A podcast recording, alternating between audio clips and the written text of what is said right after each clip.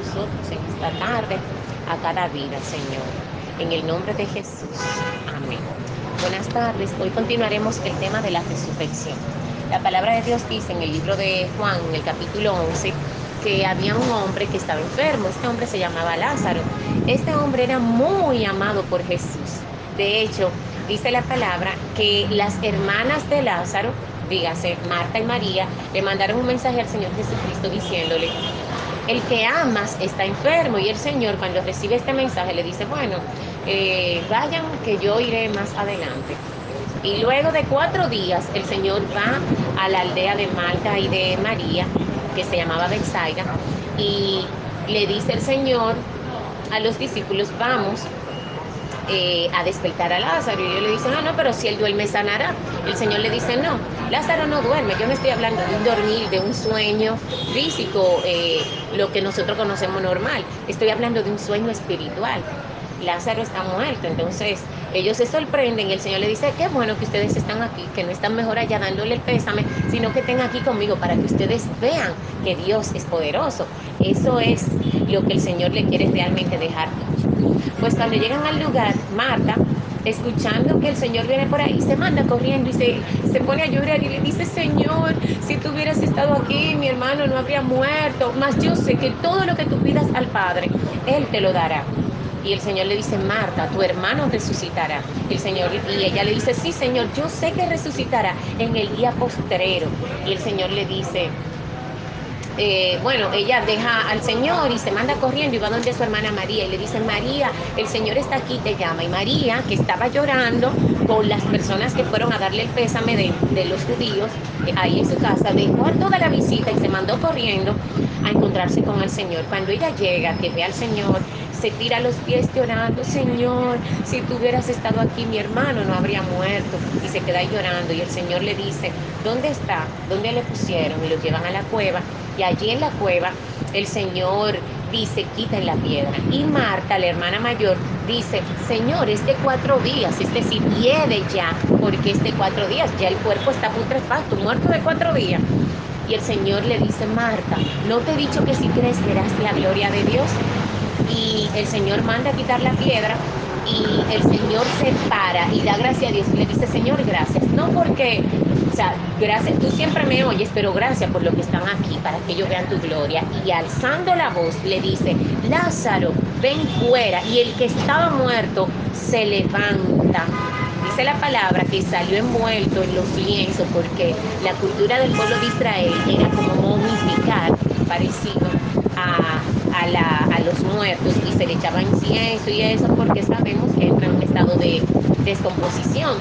Y este hombre inmediatamente escuchó la voz del Señor Jesucristo, se levantó de los muertos. Imagínense un cuerpo putrefacto comenzó instantáneamente el corazón a bombear sangre, el cerebro, toda célula que ya estaba descompuesta, la carne putrefacta, todo recobró vida y el muerto sale y resucita.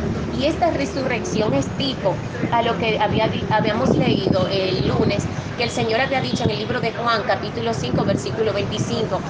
De cierto os digo, viene la hora y ahora es, que los muertos oirán la voz del Hijo de Dios. Y los que hicieron lo bueno saldrán a resurrección de vida. Y los que hicieron lo malo saldrán a resurrección de muerte, de condenación. Y así como Dios resucitó a Lázaro, un día el Señor Jesucristo va a resucitar a todos aquellos que murieron esperándole para darle vida eterna. Amén. Pero aquellos que que vivieron una vida sin deseo de agradar a Dios, sin esforzarse por agradar a Dios, serán resucitados, pero para condenación. Y dice la palabra de Dios que ese día será cuando el Señor venga a levantar la iglesia. En el libro de Mateo capítulo 24, versículo 29 dice, Inmediatamente después de la resurrección de aquellos días, el sol se oscurecerá y la luna no dará su resplandor y las estrellas caerán del cielo. Entonces verán la señal del Hijo del Hombre viniendo sobre las nubes y enviará sus ángeles para que levante a sus escogidos desde los cuatro vientos extremos de la tierra y juntará todos sus escogidos. ¿Dónde nos encontraremos con el Señor Jesús? En las nubes.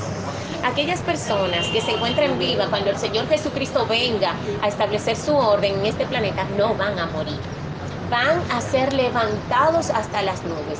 Aquellos que murieron, pero eran personas que habían aceptado a Cristo como Señor y Salvador, esas personas, igual que como le pasó a Lázaro, porque uno pudiera decirse, ¿y cómo va a pasar este milagro? Pero ya Dios en, su existencia en este planeta como hombre, como 100% hombre y 100% Dios, dio el ejemplo de que así como Él llamó a Lázaro y el cuerpo putrefacto de un muerto instantáneamente fue renovado y vivificado, asimismo el Señor va a vivificar a todos aquellos que hayan muerto esperando al Señor Jesucristo. Ahora, ¿cuál es la diferencia? Que Lázaro resucitó, pero Lázaro volvió a morir.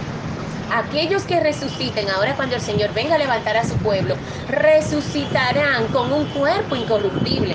Dice la palabra de Dios en el libro de Mateo capítulo 24 versículo 31 que en una ocasión vienen los saduceos y los fariseos y están por por hacerle una al Señor como para que él quede en ridículo y le dicen, Señor, mira, hubo una mujer que tuvo siete esposos eh, por el tema de la redención. La ley de la redención decía que si un hombre se casaba con una mujer y ese hombre no tenía descendencia, podía su hermano casarse con ella y levantar descendencia en nombre del primer esposo. Pues así pasaron siete hermanos, los siete hermanos murieron y nadie pudo levantarle descendencia a la mujer. Entonces dicen, lo, dicen los saduceos que no creían en la resurrección entonces, Señor, en el día de la resurrección, ¿de quién ella va a ser esposa? Porque ella se casó con los siete. Y el Señor le dice, ustedes ignoran acerca de las escrituras, porque cuando resuciten en el tiempo postrero, el cuerpo, o sea, las personas no se van a casar ni se van a dar en casamiento, van a ser como los ángeles, un cuerpo transformado, un cuerpo que no va a tener eh, no va a tener deseo carnal de nada. Así como los ángeles son asexual, no se casan, no tienen hijos ni nada, así mismo seremos nosotros. Vamos a tener un cuerpo incorruptible, un cuerpo similar al de Cristo cuando se transfiguró, que era un cuerpo totalmente brillante, que dice la Biblia que hasta su ropa era resplandeciente. La palabra de Dios registra que nosotros seremos también transformados, transformados aquellos que resuciten para la venida de Cristo, para la primera resurrección, igualmente aquellos que estén vivos cuando venga el Señor Jesucristo. Dice también en Primera de Tesalonicenses, nosotros repasando un poquito de la clase pasada, que la iglesia de los tesalonicenses tenía cierta tristeza porque se murió un familiar y ellos, contrale, se murió y ya, se acabó todo. Hay mucha gente que cree en eso, que el mundo se acabó y ya, después que yo me muero. Pero eso no es verdad. Ahí es que comienza la vida. Y eso me acuerda a mí, una obra literaria que me gustaba mucho, del siglo, me parece, 15 por ahí, de Calderón de la Barca, que él había escrito una obra que se llamaba La vida es un sueño, que era de un, bueno, en resumen, el príncipe él vivía como que si como que si realmente lo que le estaba pasando a él, eso era un sueño, es un día, se iba a acabar. Y realmente la vida de nosotros es como que si realmente estamos soñando. Por eso es que nosotros tenemos que sembrar para la eternidad. Porque esta vida aquí es tan efímera como un sueño. Nos acostamos y soñamos y hacemos un mundo, pero después nos despertamos. ¿Y nos despertamos a dónde? A la realidad. Eso va a pasar. Cuando nosotros morimos, realmente para nosotros va a ser este vivir, esta vida va a ser como un sueño, porque la realidad comenzará a partir de ahí. Y por eso a nosotros nos conviene tener a Jesucristo como nuestro Señor y como nuestro Salvador los tesalonicenses pensaban que todo se acababa ahí y que la resurrección no existía. Y entonces Pablo le dice, miren, ustedes, para que ustedes no se entristezcan y no estén como los que ya no tienen esperanza, ustedes tienen que tener claro que los que mueren en Cristo, cuando el Señor venga con voz de mando y con trompeta de Dios, los muertos en Cristo resucitarán primero.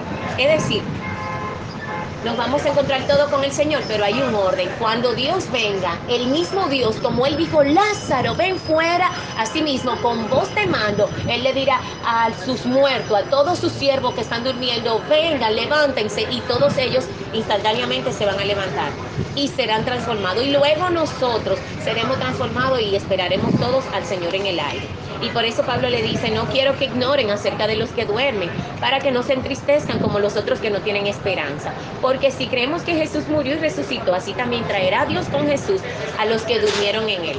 Esa es la importancia, señores, de nosotros predicarle a la gente. De que una gente sepa que Cristo es vida, que en Cristo hay salvación, que en Cristo hay vida eterna, de que hay que aceptar a Cristo como Señor y Salvador, porque aquellos que mueren en Cristo tienen esperanza. Si estamos vivos tenemos esperanza, pero si aún estamos muertos, dice David en el libro de los Salmos, capítulo 17, versículo 15, en cuanto a mí, en justicia contemplaré tu rostro. Al despertar, me saciaré cuando, cuando sea contemplado a tu semejanza. Es decir, que el día y la hora que David estaba tranquilo, o sea, yo sé que yo, tú cumplirás tu propósito en mí, pero el día que yo me muera, yo sé que un día yo voy a resucitar y me sentiré satisfecha cuando despierte a tu semejanza. Yo no sé ustedes, pero para mí eso me da un gozo de yo saber que un día yo me voy a despertar y que hay un Dios que me guiará mucho más allá de la muerte. Y si hay algo que realmente me motiva eh, predicar y decirle a la gente busque a Dios es porque ciertamente existe una eternidad. Y qué bueno sería que en esta eternidad estemos en el lado de Dios. Qué bueno sería. Por eso Jesucristo dice en su palabra, yo soy la resurrección y la vida. Y el que cree en mí, aunque esté muerto, vivirá. No morirá eternamente, sino que dormirá. Así que si hay alguien que quiere